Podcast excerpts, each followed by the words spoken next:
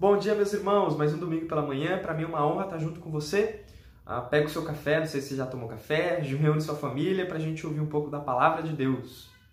Nós passamos por um momento de crise por conta da pandemia do Covid-19, né? E nesse, nessa pandemia, as nossas vidas foram afetadas. Não tem nenhuma pessoa no planeta, acredito, que não tenha a sua vida em algum aspecto uh, afetada por, pela pandemia, pelo coronavírus, seja no aspecto econômico, na questão do trabalho, ou na rotina, né? Agora a gente tem que usar máscara, higienizar as mãos, lavar a roupa sempre que volta de casa, né? A, a, a vida de todo mundo foi afetada. E nesses momentos de crise, nós sempre esperamos a solução. E agora nós vemos né, a solução. Nesse, no início desse mês, né, na realidade, acho que no finalzinho do mês passado, nós começamos a ver a vacinação em massa aqui no Brasil e a gente começa a vislumbrar a esperança da solução. Eu acredito que algum dia nós vamos poder falar assim: ó, nós vencemos o coronavírus. Pela graça de Deus, vencemos a, a Covid-19. E quando esse dia chegar, nós poderemos olhar para trás e, e, ver algumas lições que nós aprendemos. Né? Você, ainda não, não, não tivemos a solução, mas você já aprendeu alguma lição? Você já aprendeu algo? Você já cresceu? Uh, em alguma área da sua vida por conta da pandemia? Nunca subestime o poder didático de uma crise. As crises, elas ensinam. Pessoas, elas têm a vida mudada depois de momentos difíceis, de situações complicadas. Pessoas, elas aprendem coisas, elas inovam em momentos de crise. Crise tem um poder didático incrível. Pensando nisso, ah, na quinta-feira nós começamos uma série de mensagens intitulada E vocês conhecerão o Senhor. Ah, com de, meu desejo com essa série é fazer com que você conheça mais quem é o seu Deus e que você seja satisfeito nele. Tão satisfeito ao ponto de que o pecado não vai ter espaço. Ah, ao ponto de que pecados que você tem guardado no coração durante anos da sua vida, eles serão deixados de lado. Ah, porque a presença do, do eu sou, a presença do nosso Deus preenche. E ela é valiosa demais para competir com coisas ruins, né? Eu queria começar essa série. Eu, as lições que nós vamos trazer são lições que provavelmente você já conhece. Nós falaremos sobre pecado, sobre punição contra o pecado, justiça, castigo e falamos sobre restauração, sobre mudança. Essas três coisas com certeza você já sabe, né? Você já tem um tempo de, de, de igreja, você já conhece esses três temas. Mas o fator, o fator, a novidade será a base ao qual nós vamos trabalhar esses temas aqui. Nós leremos o livro dos doze. Então abre a sua Bíblia aí no primeiro capítulo, primeiro versículo do livro dos doze. Abre aí. Não tem livro dos doze na sua Bíblia? Sila, será que você está inventando um livro novo? Não, não estou. O livro dos doze é um livro que, que existe na Bíblia dos judeus como um livro só, mas na nossa Bíblia, traduzido em português, eles são doze livros aos quais são chamados de os livros dos profetas menores, que vão de Oséias até Malaquias. Ah, esses 12 livrinhos na nossa Bíblia, na Bíblia dos judeus, na Bíblia hebraica, eles formam um livro só, chamado o Livro dos Doze. Por que eu escolhi esse livro para, para ser a base da nossa, da nossa série de mensagens? O Livro dos Doze, ele foi concluído e foi lido para um público que tinha acabado de passar por uma grande crise a crise do cativeiro babilônico. E aí esse povo agora tem a oportunidade, por meio da, da escritura, de olhar para trás e não cometer os mesmos erros de seus antepassados. Não endurecer o coração, ouvir o Senhor e receber a, a, mudança, a restauração do Senhor, a restauração interior, se arrependerem dos pecados e se voltarem para Deus. Nesse momento que nós vivemos, nós vislumbramos a solução do coronavírus com a vacinação. Mas ainda não chegamos lá. Mas no dia em que chegarmos, nós olharemos para trás e não cometeremos os mesmos erros que cometíamos, ah, não cairemos nos, mesmos pecados, porque naquele momento nós estaremos mais profundos na intimidade com o nosso Deus, por meio da, da, da palavra, por meio da oração. Então, abre aí o primeiro capítulo, o primeiro versículo do livro dos Doze, que na realidade na nossa Bíblia é Oséias capítulo 1, versículo 1. Diz assim: Palavra do Senhor que veio a Oséias, filho de Beri, durante o reinado de Uzias, Jotão, Acas, Ezequias, rei de Judá, e de Jeroboão, filho de Joás, rei de Israel. Só esse versículo. Talvez você leia esse versículo e fale assim, Silas, o que, que esse versículo tem a ver comigo?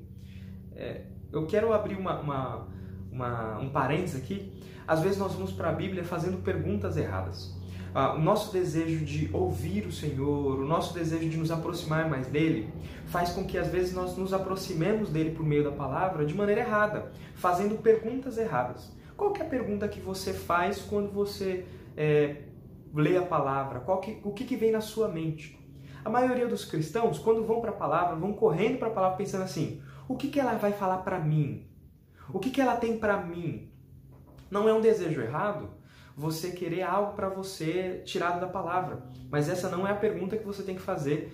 A primeira pergunta que você tem que fazer quando você lê a Escritura. Essa é uma das últimas.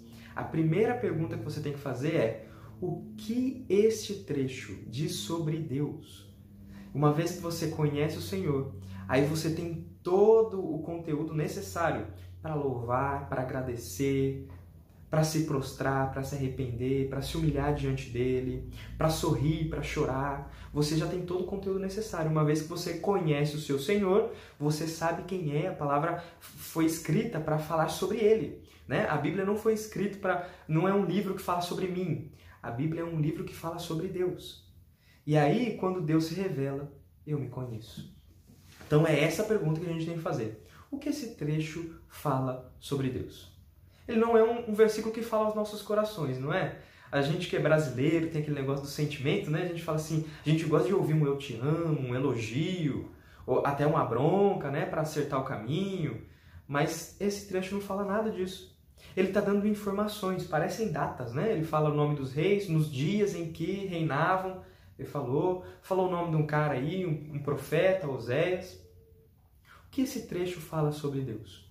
Para que a gente entenda isso, a gente precisa compreender, uh, interpretar, entender o que, o que esse trecho, porque qual é a função desse versículo na Bíblia. Primeiro ele mostra assim, palavra do Senhor que veio a Oséias. Oséias é um profeta. Quem eram os profetas? Aí tem uma, uma boa pergunta para a gente responder. Os profetas não eram pessoas que adivinhavam o futuro. Quem adivinha o futuro a gente chama de cartomante, né? uh, os profetas eram homens separados para falar em nome de Deus. Como assim? Uh, Moisés, ele foi um grande homem de Deus. E, e quando Deus foi dar os dez mandamentos ao povo de Israel, lá em Êxodo 20, Deus falou do céu os dez mandamentos para o povo inteiro ouvir. O povo ouviu a voz de Deus e ficou com medo. E aí eles chegaram em Moisés e falaram assim: Moisés, Deus fala alto demais. A gente está com medo. Fala você com Deus. E aí depois o que Deus falar para você, você fala para a gente. Nesse momento, Moisés assume o papel de falar em nome de Deus. Ele já tinha esse papel um poupouco antes, né? Desde a época que ele falava com o faraó. Mas aí é o povo falando, ó, Moisés, você vai falar com Deus. E Deus vai falar com a gente. E aí, quando Deus vai comentar isso, em Deuteronômio capítulo 18, a partir do versículo 14, Deus fala assim, Moisés, depois de você eu vou mandar dos israelitas, eu vou fazer surgir profetas. Os profetas eram pessoas que falavam em nome de Deus. E aí Deus vai falar, eles vão falar as minhas palavras. Para que o povo não fosse enganado. O povo não fosse enganado, né? não desviasse da lei. Os profetas tinham essa função. Então a gente percebe que o profeta não é uma pessoa que ficava adivinhando o futuro. Ele era uma pessoa que falava em nome de Deus. Deus traz, dava uma mensagem para eles e eles tinham a obrigatoriedade de, a obrigação de proclamar essa mensagem para a nação. Esse era o papel dos profetas. Então nós vemos aqui Oséias como um homem que está sendo separado, está sendo chamado para falar em nome de Deus. E ele vai falar a nação de Israel. E aí ele vai mostrar em que época ele falou. Ele, ele coloca assim: Nós falamos nos dias de. Eu eh, a palavra do Senhor veio ao profeta Oséias, né? Durante os reinados de Uzias, Jotão, Acas, Ezequias, rei de Judá, e de Jeroboão, filho de Jeoás, rei de Israel. Esses nomes dos reis eles não só marcam da, a data em que Oséias ministrou, né? De, de Osias até Ezequias. A gente não, não é só a data, né? Até porque a gente não tem nem o número dos anos. É, não é só um, uma, uma questão cronológica. Esse trecho ele vai mostrar o tipo de coração que a mensagem de Deus enviada por Oséias encontrou. Então, como era o coração dessas pessoas? No caso do livro de Oséias, o, o povo de Israel passava por uma prosperidade gigantesca. Estavam muito bem financeiramente, eles estavam muito bem em território, eles iam para guerras e ganhavam. Mas nada disso era reflexo de um relacionamento com Deus. A bênção que eles estavam recebendo não era reflexo de uma vida entregue ao Senhor e aí o Senhor abençoa. A bênção era por misericórdia, porque eles estavam caminhando totalmente distantes do Senhor. No livro dos doze, né, nos doze profetas menores, ah, nos, nos livros dos profetas menores todos, esse retrato de um povo infiel, de um povo que não está com o coração inteiro no Senhor, um povo injusto que oprimiu seus semelhantes, ah, os ricos oprimindo os pobres, filhos desobedientes aos pais, é, pessoas mentirosas, desonestas, pessoas imorais que se envolviam em prostituição, ah, em adultérios, pessoas é, é, apáticas à vida de Deus. Esse é um retrato do, do povo nessa época dos profetas. A presença de um profeta, ela demonstra a, presença de um livro profético, ela demonstra um problema. O povo não está ouvindo o Senhor. E esse é o retrato do povo naquela época. Eles eram infiéis, injustos, imorais e arrogantes. Quando o Senhor levanta um profeta, ele levanta para mostrar: tem um problema no meio do meu povo, tem um problema no mundo. O Senhor não levantou profeta só para Israel, né? Nós temos profetas que profetizaram. É, tem Jonas, né, que foi para Nínive falar em outra nação, nação fora de Israel. Tem profetas que falam sobre outras nações, a Babilônia, Edom e vários outros. A, a, a, quando Deus levanta um profeta, ele mostra: há um problema no mundo, há um problema nos corações. Diante disso, como está o seu coração? Injustiça, infidelidade, imoralidade, arrogância, essas são marcas que, que caracterizam você? Talvez você fale: não, Silas, eu, eu não, não sou assim, não, não sou infiel, eu não sou injusto mas é porque essas palavras elas lembram a gente só de coisas grandes, né? Quando a gente fala infiel, a gente pensa em adultério. Quando a gente fala em justiça, a gente pensa é, nos políticos que roubam. Quando nós falamos em imoral, nós pensamos em pessoas envolvidas com prostituição. Quando nós pensamos em alguém arrogante, nós pensamos em alguém que está tentando humilhar os outros. Mas todas essas palavras, elas começam num coração de maneira pequenininha. Infidelidade contra Deus ah, não entra só no adultério, mas entra naquela pequena mentira que nós contamos para o nosso filho, para nossa esposa, para o nosso chefe, naquela história distorcida para que a gente é, é, ganhe um crédito. Isso já é uma, uma demonstração de infidelidade. Injustiça não é só quando alguém rouba um banco, mas a sonegação de um imposto, ultrapassar o limite de velocidade, não cumprir o código de trânsito, estacionar na contramão, que é um negócio tão comum nos nossos dias. Isso é uma demonstração pequena de injustiça, de alguém que não está comprometido com a legislação do seu país. E não está comprometido com a legislação do seu país, é não está comprometido com a legislação de Deus. Deus manda a gente obedecer às nossas autoridades. Imoral não é só aquele que está é, é, tá envolvido com prostituição, que é um profissional do sexo, não. Imoralidade tem a ver também com flertar com alguém do serviço, tem a ver com ficar com uma menina na escola, tem a ver com é, é, gostar de ser, é, de, de ser chavecado, né? gostar de ser é, é, cantado, é, gostar de ser acolhido por pessoas de outro sexo que não são a, a sua esposa, ou seu marido, ou que não é sua namorada, ou sua noiva. Você, você, isso é uma demonstração de moralidade também. E arrogância, arrogância não é só aquele que pisa nos outros, mas é engraçado como o orgulho ele pode ser demonstrado em pequenas coisas, como aquela dona de casa que passa o dia inteiro arrumando a casa e quando a visita chega ela fala, não repara na bagunça, esperando a visita fazer um elogio, não que bagunça, que negócio é esse, está tudo limpinho. Isso é uma demonstração de arrogância. Ou aquele que recebe um elogio e faz assim, não, glória para Deus, glória para Deus. Mas o coração está fervilhando e se o elogio não vem, fica triste. Isso é uma demonstração de arrogância. Como está o seu coração? A gente percebe que a mensagem dos profetas ela é atual, porque aquele coração infiel, injusto, arrogante e imoral, ele é o mesmo que o meu e o seu hoje em dia também. Então, a presença dos profetas agora aqui na Bíblia ela deve nos alertar: há um problema com o meu coração. Mas o que esse trecho diz sobre Deus? Eu falei que essa é a pergunta mais importante. Vamos ler de novo. Palavra do Senhor que veio a Oséias, filho de Beri, durante os reinados de Uzias, Jotão, Acas e Ezequias, rei de Judá, e de Jeroboão, filho de Joás, rei de Israel. Qual é a primeira expressão que aparece nesse versículo? Você já percebeu? Palavra do Senhor. Essa expressão, palavra do Senhor, é a ênfase nesse versículo. Oséias não era, o, o profeta Oséias, ele não era um militante, ele não era um revolucionário que olhou a situação ruim na sua, na, na, na sua cidade, olhou a, a, situação ruim, os pobres sofrendo, ele olhou o povo caindo em imoralidade, o povo sendo injusto, as leis sendo quebradas, e um militante que se levantou por vontade própria e começou a querer fazer justiça. O profeta não é um revolucionário, o profeta é um comissionado. Ele recebeu uma mensagem dos céus. Por isso que esse trecho começa com palavra do Senhor. Não foi ele quem tomou a iniciativa de falar. O que esse trecho diz sobre Deus? Esse trecho me mostra que Deus tomou a iniciativa de falar conosco. Deus tomou a iniciativa. O profeta não é um revolucionário, era um homem que, por meio de visões e sonhos, ele recebeu uma mensagem clara do Senhor sobre pecado, sobre juízo e sobre uma promessa de restauração. E ele tinha a obrigação de, de proclamar isso. Não porque ele, era, ele amava a política ou porque ele era alguém envolvido com a ação social, mas porque ele tinha uma missão a missão de falar em nome de Deus. Deus tomou a iniciativa de levantar homens para nos alertar, nos mostrar o nosso pecado, nos mostrar o quanto o pecado é grave, mostrando a seriedade do juízo.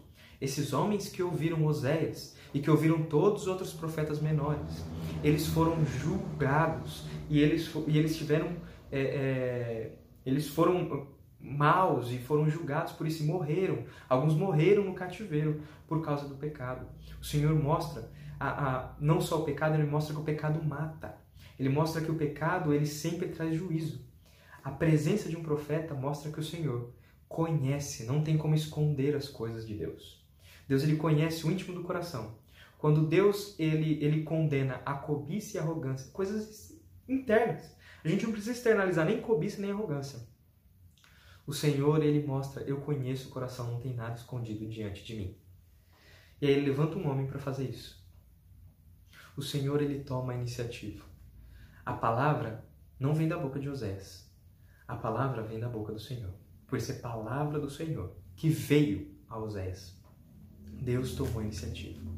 Nesse momento, agora nós podemos trazer para a gente. Ah, o Senhor se comunicar conosco é uma demonstração de amor fantástica. Nosso Deus ele é onipotente, onipresente, ele é grande. Os céus não, não, não podem comportá-lo e a terra, a, a Bíblia fala, os profetas dizem que a terra é o estrado dos seus pés. Que o homem é nada mais do que poeira diante dele. Que ele é ilimitado, ele não tem limites, ele não tem necessidades. Deus ele, ele, ele é autossuficiente. Ele não tem necessidades. Ele não precisa ser louvado para ser grande. Ele já é grande. Ele é. Por isso ele diz: Eu sou. O, o, qual é o seu nome? Que, que direi? Que, Moisés perguntando para Deus: Quem eu vou dizer que, que o Senhor é? Ele diz: Diga que o eu sou te enviou. Ele é, ele é um Deus grandioso. E esse Deus grandioso, ele se rebaixa à nossa linguagem para falar conosco. É uma demonstração de amor. Eu, esses dias, tenho entendido um pouquinho melhor o que significa isso por conta do nascimento da minha filhinha. Os irmãos sabem, né? Dia 20 de janeiro, o Senhor me deu a bênção, a mim e a Amanda, né? De sermos pais. A nossa filhinha nasceu. A Ana nasceu, está bem, graças a Deus. E quando eu pego ela no, no, no colo e converso com ela, eu, eu imagino o Senhor falando comigo. Ah, eu não sei se vocês já perceberam, mas pai falando com o filho é um negócio ridículo, não é? é um negócio assim, constrangedor, humilhante de ver, né? Então os irmãos me vêm aqui falando pecado, apontando, falando bravo, ou às vezes falando grosso. Mas na hora que pego minha filhinha nos, no, nos braços, olho nos olhos dela, a voz afina, o, o, o vocabulário se torna pobre, falo palavras erradas, tudo com o desejo que ela entenda e que ela conheça quem é o pai dela ela, ela não tem um mês ainda e por causa disso eu sei que os olhinhos dela não me enxergam bem. Os olhinhos de um recém-nascido, eles não enxergam bem, né? Ah, os, os médicos dizem. Eu sei que ela talvez não enxergue meu rosto, ela olhe e veja vultos.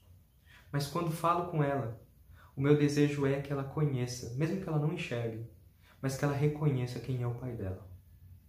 E que ela entenda que o pai está ali disponível, que o pai a ama. Quando eu leio um versículo como esse, que inicia com palavra do Senhor, e eu entendo que o Senhor, ele tomou a iniciativa de falar conosco por meio da palavra dele, enviando profetas, fazendo homens escreverem esses livros. Eu penso, isso é uma demonstração de amor. Na, na minha vida eu preciso de mudança, eu preciso de arrependimento. Nós conversamos sobre como está o seu coração e talvez você fale assim: ah, eu não estou bem. Eu preciso de mudança, mas eu não consigo mudar.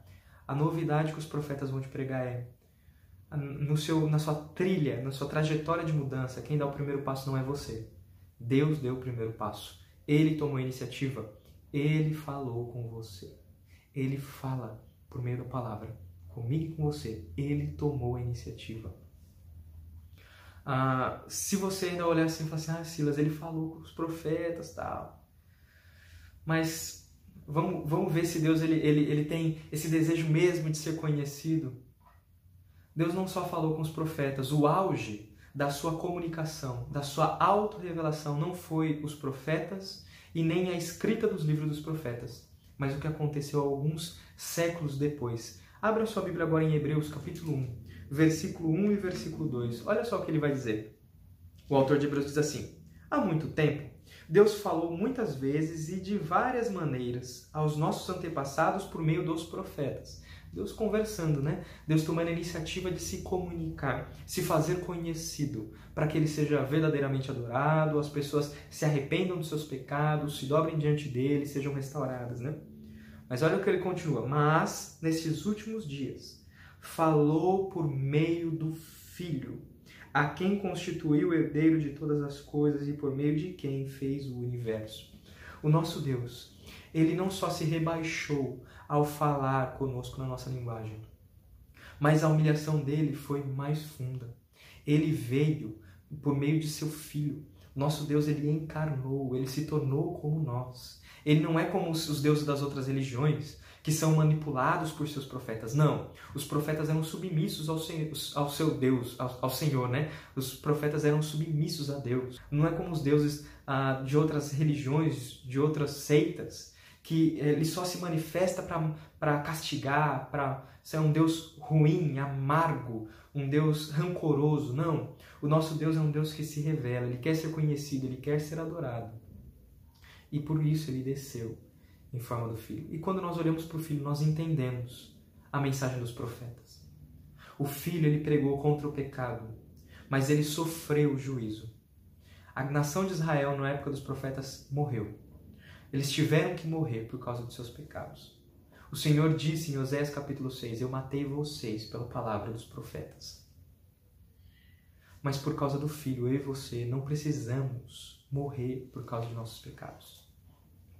Pois o Filho tomou o nosso lugar. E aí nós olhamos os profetas e entendemos que a morte e a restauração de Israel apontavam para um evento maior: a morte e a ressurreição do Filho de Deus. E aí nós vemos o Filho falando contra o pecado, ele pagando o preço contra o pecado, e na ressurreição nós vemos a possibilidade da restauração. Aquilo que os profetas falaram é real. O Filho garante para a gente na, na sua ressurreição. Um dia seremos totalmente restaurados. Como eu falei, eu falo com a minha filha, ela não me enxerga. Mas eu falo na esperança de que ela conheça o Pai. Na certeza de que algum dia os olhos dela se aperfeiçoarão e ela me, me enxergará, ela entenderá o meu rosto ela me reconhecerá melhor. Isso acontecerá conosco. Um dia nós veremos o nosso Pai, não por meio da palavra, mas nós o veremos face a face. E enquanto não o vemos face a face, ouçamos por meio da palavra a voz do nosso Pai e reconheçamos e o adoremos. Nesse momento, olhando para essa para essa para essa novidade, o Senhor tomou a iniciativa. Eu quero te chamar a louvar o Senhor. Eu quero te chamar a glorificar o Senhor agora em oração junto comigo. Vamos orar? Senhor, nós te louvamos e te engrandecemos, porque o Senhor, tão grande, se fez pequeno ao falar conosco. O Senhor mudou o tom de voz, o Senhor usou uma linguagem que pudéssemos entender, o Senhor usou um vocabulário pobre. Um vocabulário que não tem condições de conter a infinitude de quem o Senhor é. A revelação que o Senhor nos dá não chega nem ao perto, não chega nem perto da, da grandeza real do Senhor. Mas nós, agora, Senhor, nos contentamos e nos alegramos em ouvir a Sua voz, na esperança de que um dia o veremos face a face e entenderemos completamente aquilo que o Senhor revelou em parte aqui na Escritura. Senhor, nós esperamos o dia em que o veremos. E enquanto isso, Senhor, te pedimos, mude a nossa vida. Senhor, por favor, nos tira de nossos pecados, nos limpa, faça com que a gente odeie o pecado assim como o Senhor odeia, faça com que nós caminhemos no caminho de santidade assim como o Senhor é santo. E nos ajude, Senhor, a ir para a palavra, querendo conhecer o Senhor, e não com um desejo egoísta, querendo aprender mais, ou só encher a nossa cabeça de conhecimento, ou receber um afago egoísta. Senhor, nos aproxima do Senhor. Esse é o nosso desejo. Em nome de Jesus. Amém. Ah, uma boa manhã. Ah, hoje à noite, ah, quem estará pregando é o nosso irmão Francisco. Por conta disso, a nossa série de mensagens vai ser interrompida e nós voltamos na próxima quinta-feira. Nas quintas-feiras, eh, nós, além da, da, da mensagem baseada no livro dos profetas menores, em que nós estamos aprendendo muita coisa, está sendo muito precioso. Já foi muito precioso na quinta-feira e acredito que vai ser nas outras também eu estou abrindo para perguntas. Então eu quero te sugerir, leia a, o livro dos profetas menores e venha na quinta-feira. Se surgir alguma pergunta, a gente tem um momento lá para você é, expor, expor seu coração, louvar o Senhor e também perguntar. Um grande abraço, um bom domingo e até hoje no culto à noite.